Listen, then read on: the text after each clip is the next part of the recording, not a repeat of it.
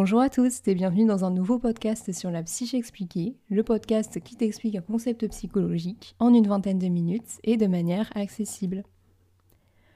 Aujourd'hui, on va aborder ensemble l'histoire de la psychopathologie. C'est un cours que l'on a eu au final au semestre 3 euh, dans notre licence, donc en deuxième année, et je l'ai trouvé très intéressant parce qu'il déjà il y a une dimension quand historique qui est bonne à savoir et en plus ça retraçait et ça permettait un peu d'éclaircir euh, dans notre tête comment tout ça est né et surtout par quelle euh, dénomination on est passé pour désigner euh, tel ou tel trouble mental.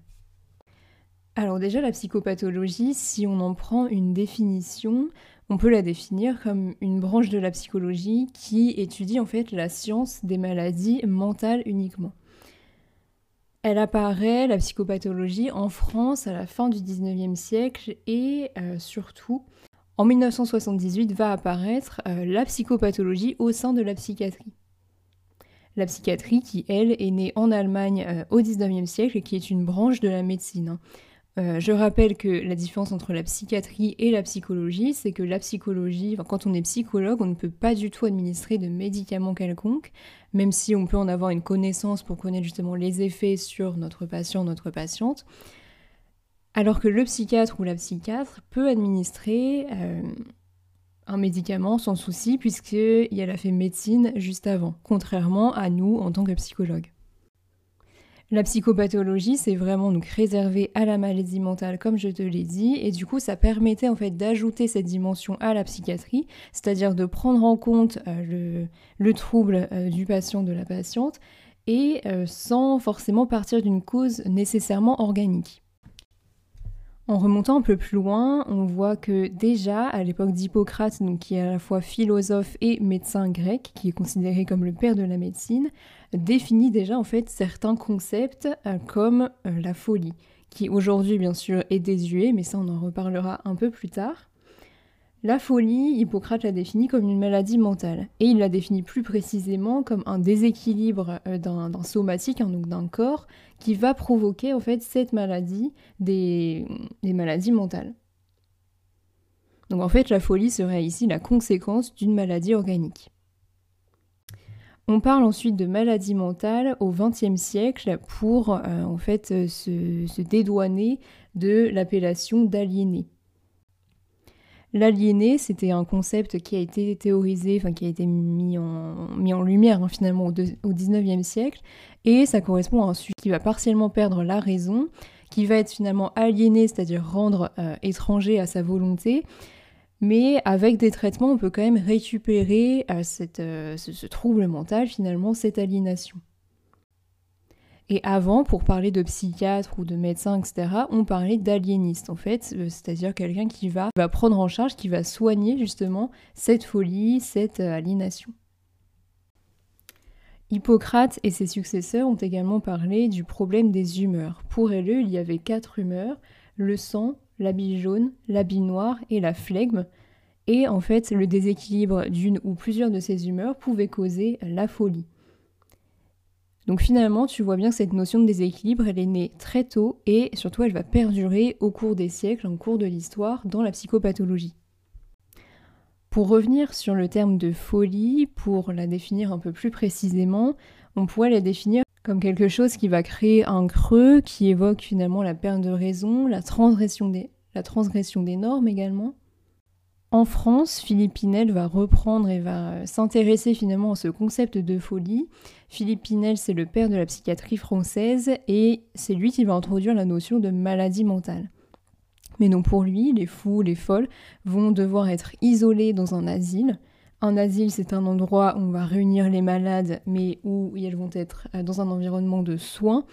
Euh, c'est un endroit de charité avec des patients et des patientes qui sont volontaires, alors qu'en réalité, hein, plutôt, euh, c'est plutôt la famille qui va demander à faire interner euh, le sujet.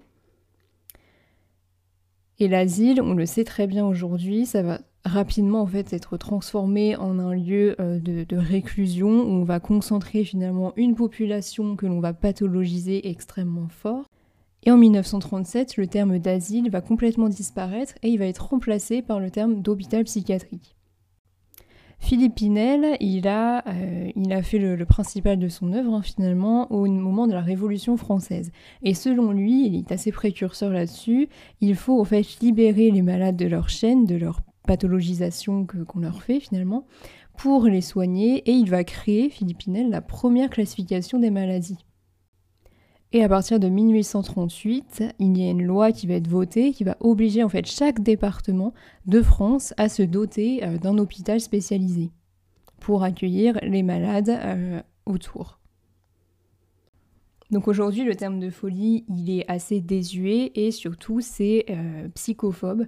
Ce que l'on appelle la psychophobie, c'est lorsque l'on veut utiliser des termes comme dingue, fou, folle, euh, voilà, parler de folie, parler de quelqu'un de malade, de taré, etc.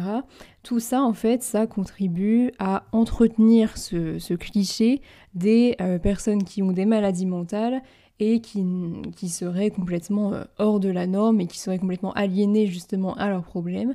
Ça n'est évidemment pas tout le temps le cas et il s'agit encore une fois d'aller se renseigner sur les différentes maladies que l'on pourrait sur lesquelles on pourrait avoir des clichés finalement de réduire notre utilisation de ces termes-ci, puisque c'est désuet et surtout c'est discriminant par rapport à une population atteinte de maladies mentales.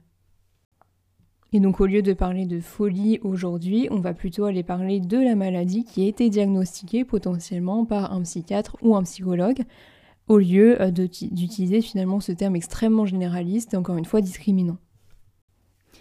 Pour te donner d'autres exemples de termes qui ont été modifiés au cours des siècles, avant on parlait également d'idiotie, et euh, tout simplement pour définir une intelligence qui ne serait pas dans la normale, on parle également d'imbécile, de crétin, etc.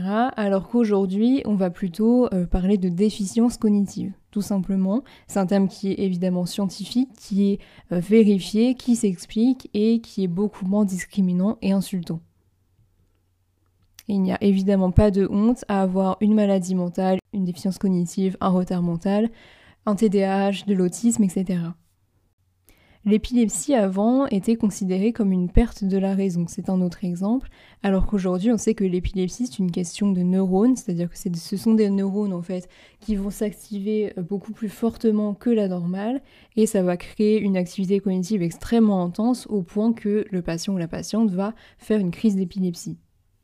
La démence, aujourd'hui on va plutôt parler de la maladie d'Alzheimer, hein, tout simplement, qu'on arrive à traiter et qui est une maladie tout simplement neurodégénérative, c'est-à-dire que les neurones vont mourir petit à petit et du coup euh, entraîner une perte, euh, une perte de mémoire, une perte cognitive finalement générale chez le patient ou la patiente.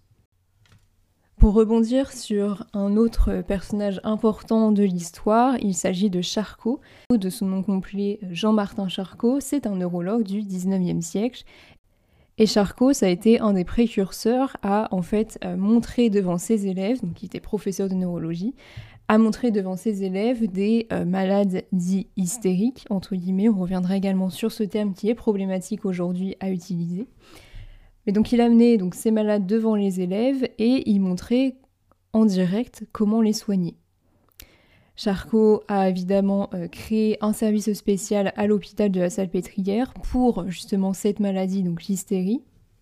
Et l'hystérie, Hippocrate, toujours le même, en a également parlé. C'est le premier à avoir euh, théorisé euh, cette maladie, entre guillemets. Et lui, il pensait tout simplement que c'était une maladie de femme et qui était liée de plus au mouvement en fait de l'utérus qui provoquait ces crises en fait euh, d'hystérie chez les femmes. C'est bien évidemment, tu l'auras deviné, très problématique, extrêmement désuet et misogyne. Cependant, encore au 19e siècle, on en parlait toujours et c'était euh, très à la mode de, montrer finalement des, patients hystériques devant les élèves pour montrer comment les soigner, etc., comme l'a fait Charcot. Et il faut savoir également que Freud, donc Sigmund Freud, a été donc l'élève de Charcot et il a appris euh, de lui. Et il a notamment développé euh, l'hypnose pour soigner l'hystérie également. On en vient maintenant du coup au deuxième grand point de ce podcast. Je voulais te parler donc d'un point de vue plutôt psychanalytique, d'un modèle théorique sur la structuration du caractère de la maladie mentale.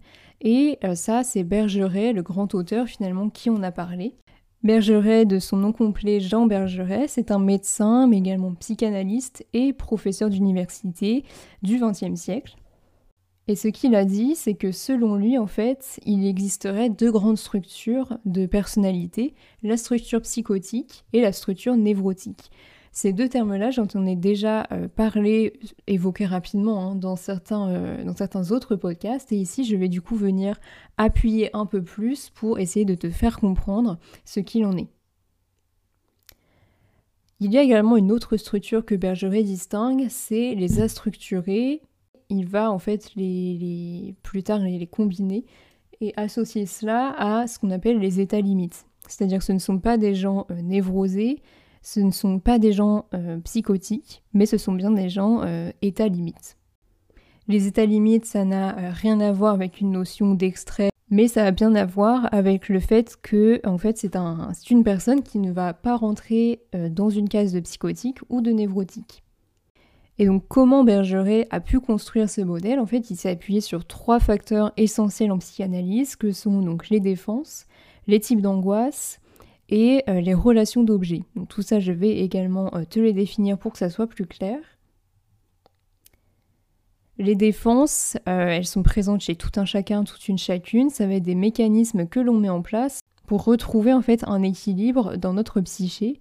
Ça va être élaboré par notre partie consciente, donc ce qu'on appelle le moi en psychanalyse, sous pression donc des, des intériorisations, des interdits, etc. de la société que l'on théorise plutôt euh, par le surmoi. Et tout ça, en fait, ça va nous permettre de lutter contre les angoisses, contre tous les, déséquilibres plus ou moins importants que notre psyché va rencontrer au cours de la vie. Les mécanismes de défense les plus connus, et tu les connais peut-être, ça va être notamment le refoulement. Le refoulement, ça va être le fait de, classer ce qui nous est arrivé dans notre vie, de désagréable du coup, donc en fait de le, mettre ailleurs dans, notre cerveau entre guillemets et de continuer à avancer. Il y a également l'inhibition, donc ça va être le fait euh, de plutôt de se renfermer. Donc ça c'est les défenses. Donc c'est un concept qui est plutôt simple à comprendre et que tu as sûrement déjà vécu. L'angoisse, quant à elle, on en a déjà parlé ici, notamment sur le podcast sur les troubles anxieux, que je t'invite à écouter si jamais ce n'est pas encore fait. Mais l'angoisse, elle peut être tout à fait normale, et en général, elle est normale chez tout un chacun, toute une chacune, mais elle est pathologique si elle nous ralentit, si elle nous fige, si elle nous empêche d'agir correctement, etc. Et en fait, chaque structure de personnalité a son type d'angoisse. Il y a l'angoisse dite de castration, donc c'est lié au complexe d'Oedipe. Je te ferai peut-être un podcast sur ce, complexe-là qui est extrêmement important et fondateur pour notamment la psychanalyse chez Freud. L'angoisse de castration, c'est lorsque l'enfant en fait se rend compte qu'il n'est pas encore complet. Euh, pour s'expliquer ça assez simplement, l'angoisse de castration, c'est lorsque l'enfant se rend compte finalement qu'il n'est pas tout puissant, qu'il n'a pas tous les pouvoirs, euh, contrairement à quand il était bébé. En fait, il se rend compte qu'il n'est pas complet, qu'il doit encore apprendre beaucoup de choses, qu'il doit se former, etc. Cette angoisse de castration, elle peut être un moteur finalement. C'est pour ça qu'on va aller faire des études finalement pour se renforcer, pour avoir un métier plus tard, pour se sentir un peu plus complet ou complète. Et cette angoisse de castration, elle est commune et elle est normale si elle n'envahit pas le sujet.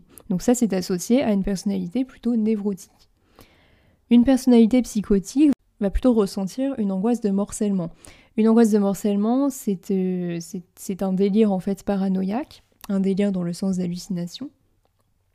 Une angoisse de morcellement, c'est lorsqu'on va avoir l'impression qu'une partie du corps ne nous appartient plus, que l'on est finalement découpé, qu'on a extrêmement peur de que notre cerveau s'écoule, etc. Alors entendre comme ça, ça paraît extrêmement euh, étranger, mais évidemment très peu de gens, et heureusement j'ai envie de dire, le vivent. Donc forcément c'est difficile, à imaginer, mais ça existe tout à fait. Et la dernière angoisse, c'est l'angoisse dite d'abandon, et ça c'est plutôt caractérisé pour, euh, c'est plutôt associé à une personnalité dite euh, d'état limite. L'angoisse d'abandon, c'est le sentiment que l'on va, euh, enfin que l'on doit constamment dépendre de quelqu'un, que l'on ne peut pas faire des choses sans et lui, sans, voilà, on a peur que cette personne nous quitte constamment, etc. Et enfin, le, troisième facteur essentiel sur lequel Bergeret appuie ses, euh, classifications de structures de personnalité, ce sont les relations d'objets. Donc l'objet en psychanalyse, ça va être la personne qui va nous apporter des soins, c'est ce qui va être investi euh, psychiquement finalement par le sujet. Selon en fait le type de, structure de personnalité, elle va être différente. Chez le sujet névrotique, on va essayer de convaincre l'objet que euh, l'on fait, on peut faire ce que l'on veut avec. C'est plutôt en fait une relation d'objet de type euh, séductive. Dans le cas de la psychose, l'objet va être confondu avec le soin. En fait, quand on est psychotique également, on va avoir l'impression que on va être envahi par euh, des, voix, des, des, parties du corps qui ne sont pas nôtres, qui ne nous appartiennent plus. Alors que dans l'état limite, la relation d'objet, elle est encore une fois basée sur la dépendance, c'est-à-dire que l'individu va dépendre cette fois-ci de l'objet. Pour te parler plus en profondeur, et c'est ce qui va terminer le podcast aujourd'hui, de des structures donc névrotiques, psychotiques et ta limite pour être sûr que ça soit à peu près clair pour toi, même si je suis consciente que ça n'est peut-être pas simple à comprendre. La structure névrotique, en fait, pour faire simple, c'est celle qui va être présente chez tout un chacun, toute une chacune, dans un fonctionnement euh, psychopathologique normal. On va tous et toutes euh, la vivre. Encore une fois, si on a eu euh, des parents aimants qui nous permettent finalement de dépasser cette angoisse de castration, de, euh, d'intégrer finalement notre psyché correctement, d'avoir notre place euh, dans la famille, d'avoir du coup en fait c'est ça un entourage qui est structurant, qui est, qui est un vrai soutien pour nous et donc comment finalement on va lier cette angoisse de castration à cette relation d'objet plutôt séductive Donc c'est par le fait que l'angoisse de castration nous dit que nous ne sommes pas complets, complètes, mais du coup je peux me compléter avec euh, un ou une partenaire. Alors après ça ce sont évidemment des idées psychanalytiques, donc ça reste une forme de modèle théorique, mais bien sûr ça n'est pas une pensée exhaustive et on y adhère ou pas. Et donc pour la névrose, je te le rappelle, les modalités défensives, donc la défense, c'est plutôt le refoulement et ses effets. Donc encore une fois, ça va être un fonctionnement dans lequel tu peux potentiellement te retrouver. Alors que chez, la personne plutôt psychotique, on va avoir un échec en fait de cette, euh, de cette indépendance finalement. Chez les psychotiques, la possibilité de reconnaître l'autre comme indépendant de nous ne s'est pas fait. Et du coup, c'est pour ça que l'angoisse, ça va être une angoisse de morcellement. Encore, on a l'impression qu'il ne nous appartient pas. Il est vécu comme asexué, contrairement euh, au névrotique. Et euh, ça pousse, ça pousse l'individu à avoir des cauchemars, des terreurs nocturnes, où euh, elle se sent constamment en fait menacée de mort. Et donc les modalités défensives vont être beaucoup plus fortes que dans la structure névrotique. C'est-à-dire que ça va plutôt être le déni, le clivage. Le clivage, ça va être le fait que tout est noir ou tout est blanc, il n'y a pas d'ambivalence. Et également la projection. La projection, ça va être euh, mettre sur l'autre nos propres sentiments. Par exemple, dire tu ne fais pas assez d'efforts, alors qu'au final, c'est nous qui n'en faisons pas assez, par exemple. Hein et tout ce qui du coup va échapper au sujet, tout ce qui ne va pas comprendre, tout ce dont il va avoir peur, il va les pousser en fait euh, au dehors, il va les projeter du coup, et c'est ça qui peut créer des délires et des hallucinations. Pour terminer ce podcast, je vais donc te parler ensuite des, des astructurations qui sont également dites du coup état limite selon Bergeret. Au niveau des états limites, c'est lorsque l'organisation euh, oedipienne, l'organisation psychique, va plutôt distinguer les grands et les petits, les forts et les faibles. En fait, tout va être organisé selon un espèce de rapport de force. Et le fait que tout soit assez lié comme ça, c'est ce qui va provoquer une angoisse du coup de perte, d'abandon. On a peur de perdre notre euh, objet d'amour étayant, c'est-à-dire le soutien finalement, la figure d'attachement on va en fait compter sur le soutien de quelqu'un en permanence. Et euh, cette, euh, cette, structure, elle va dépendre de l'autre. Et c'est un fonctionnement psychique qui est tout le temps, du coup, au bord du déséquilibre psychique, de ce qu'on appelle la décompensation. Et au niveau des mécanismes euh, de défense, ça va plutôt faire appel au déni, au clivage, encore une fois. Mais un clivage qui est différent par rapport à la psychose, puisque ici, l'ennemi, du coup, est de l'autre côté. Il n'est pas en la personne, en le ou la psychotique, du coup, Lorsqu'on est à limite, ça va plutôt euh, avoir un, ennemi qui est de l'autre côté, donc c'est un clivage qui est un peu moins violent à supporter pour le sujet. C'en est tout du coup pour ce podcast sur l'histoire de la psychopathologie et du coup sur les différentes structures de personnalité. J'espère qu'il t'aura plu. Alors bien sûr pour préciser, ce modèle de Bergeret a été critiqué et il a des limites. Encore une fois, il ne faut pas prendre tout au pied de la lettre. Hein. Euh, tout ça n'est qu'une théorie. On y croit ou on n'y croit pas, on y adhère ou on n'y adhère pas notamment le fait que euh, cette, euh, cette, structure de personnalité, elle n'est pas nécessairement figée. Bergeret a vraiment insisté sur cette notion un peu de, frontière infranchissable entre névrose et psychose, alors que au cours de notre vie, notamment à l'adolescence, on peut avoir certains comportements qui peuvent un peu plus se rapprocher de la psychose, de la névrose ou d'état limite, sans pour autant faire partie de cette structure de personnalité. Les, traumatismes également peuvent, euh, peuvent jouer là-dessus, et euh, les relations d'objets vont changer également tout au cours tout au long de notre vie. On va rencontrer des personnes qui peuvent également nous faire un peu basculer sur ce continuum de névrose et de psychose. J'espère vraiment encore une fois que euh, le podcast aura été assez clair, qu'il n'y aura non plus pas eu d'erreur au montage puisque m'en a signalé euh, récemment, notamment sur le podcast sur la dépression à l'âge adulte. Donc si jamais tu as également eu des petits bugs de montage, n'hésite pas à me faire remonter ça. Euh, ça m'aidera pour essayer de voir où est-ce que ça a pêché. Voilà pour ça, on se retrouve la semaine prochaine pour un nouvel épisode sur la psyché expliquée. N'hésite pas à me laisser un avis 5 étoiles.